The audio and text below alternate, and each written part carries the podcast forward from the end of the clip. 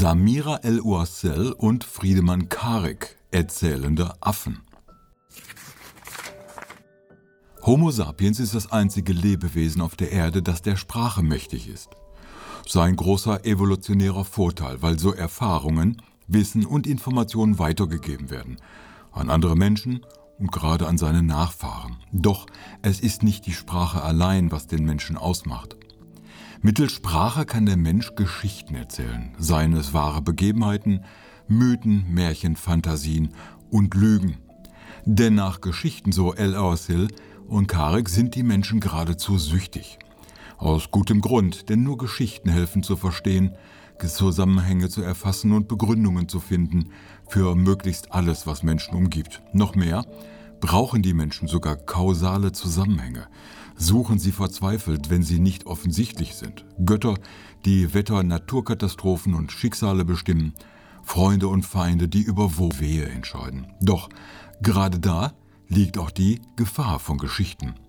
Von der Begründung der Religionen über angebliche Erbfeindschaften bis hin zu Lügengebäuden wie die der Nationalsozialisten oder eines Donald Trump.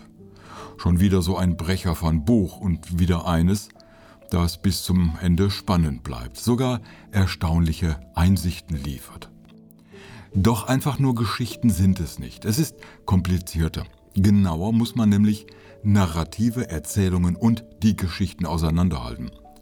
Erst dann wird das Wirken von Geschichten verständlich. Der Urtypus der Geschichten, die sich Menschen erzählen, ist der der Heldenreise.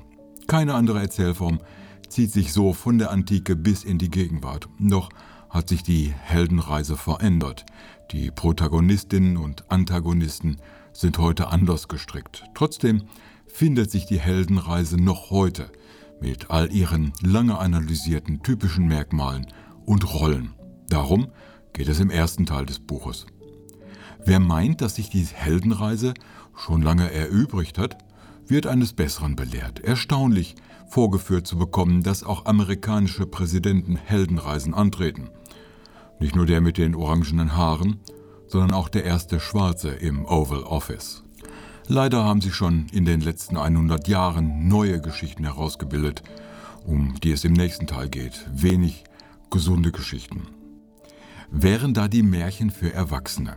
Auch Geschichten, die jedoch von der Realität nicht sonderlich berührt sind, wie der angebliche Homo economicus, der Neoliberalismus, die Meritokratie, über einen Viren verbreitenden Bill Gates oder sogar das Märchen von den blutrünstigen Juden und ihrem Streben nach der Weltherrschaft.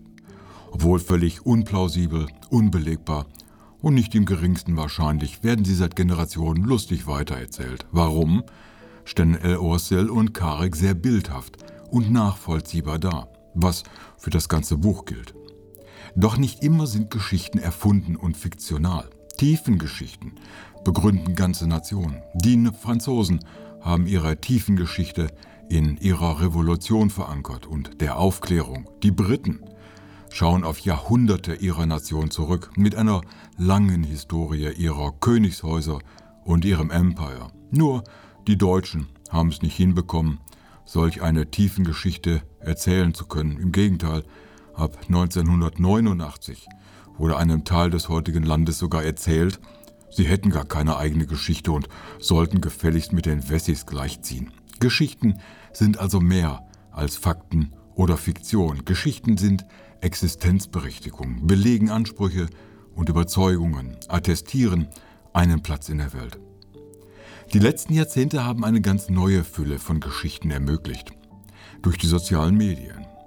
Heute kann nun jeder und jede seine eigene Geschichte erfinden, Selbsterzählungen initiieren und seine eigene Narrative in die Welt bringen. Und doch taugen nicht alle Fragen und Lebenslagen für Geschichten. Der Klimawandel zum Beispiel so viele Versuche es gegeben hat, darüber eine Geschichte zu erzählen. Das Narrativ ist klar, aber der Weg bis in eine Geschichte des Klimawandels ist zu sperrig, zu langatmig, zu unübersichtlich. Auch fehlt der eindeutige, konkrete und zwingende Auslöser, der den Helden auf seine Reise und zum Handeln zwingt. Trotzdem bekommt diese Fragestellung viel Raum zum Ende des Buches. Wie das Buch am Ende dann sich stark auf politische und soziale Erzählungen und Geschichten konzentriert.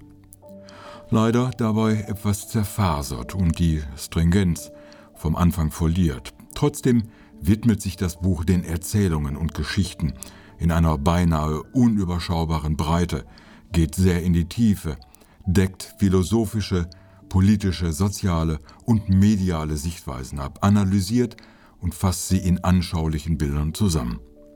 Gerade weil die Geschichte mit den Geschichten wieder in Geschichten erzählt wird, wird bis auf das Ende ein schöner roter Faden gelegt, dem ich dann gerne bis ans Ende gefolgt bin. Danke an meine Tochter für dieses wundervolle Weihnachtsgeschenk. Der Klappentext. Wie gelingt es, die Klimakrise so zu erzählen, dass ein weltweites Handeln einsetzt? Aus welchen Narrativen entstehen Rassismus und Antisemitismus? Mit welchen Stories manipulierte Trump seine Anhänger? Weshalb verfangen die Lügen der Rechtspopulisten und Verschwörungsideologen? Was erzählen wir uns seit jeher über uns selbst als Deutsche, als Europäer, als Humanisten? Geschichten sind ein maßgeblicher Teil unserer Sozialisation. Mehr noch, sie sind Kern unserer Identität. Kein Wunder, dass wir die Welt in Geschichten sortieren. Sie durchdringen Politik, Medien und Kultur, lehren uns, unterhalten uns, verführen uns, formen unsere Wirklichkeit. Samira El-Oasel und Friedemann Karik erforschen die Kraft der Narrative, die sich im griechischen Drama ebenso manifestiert wie in einer Netflix-Serie, im Roman wie im Rap. Und sie machen sich auf die Suche nach einer wirkmächtigen, neuen Erzählung der Aufklärung.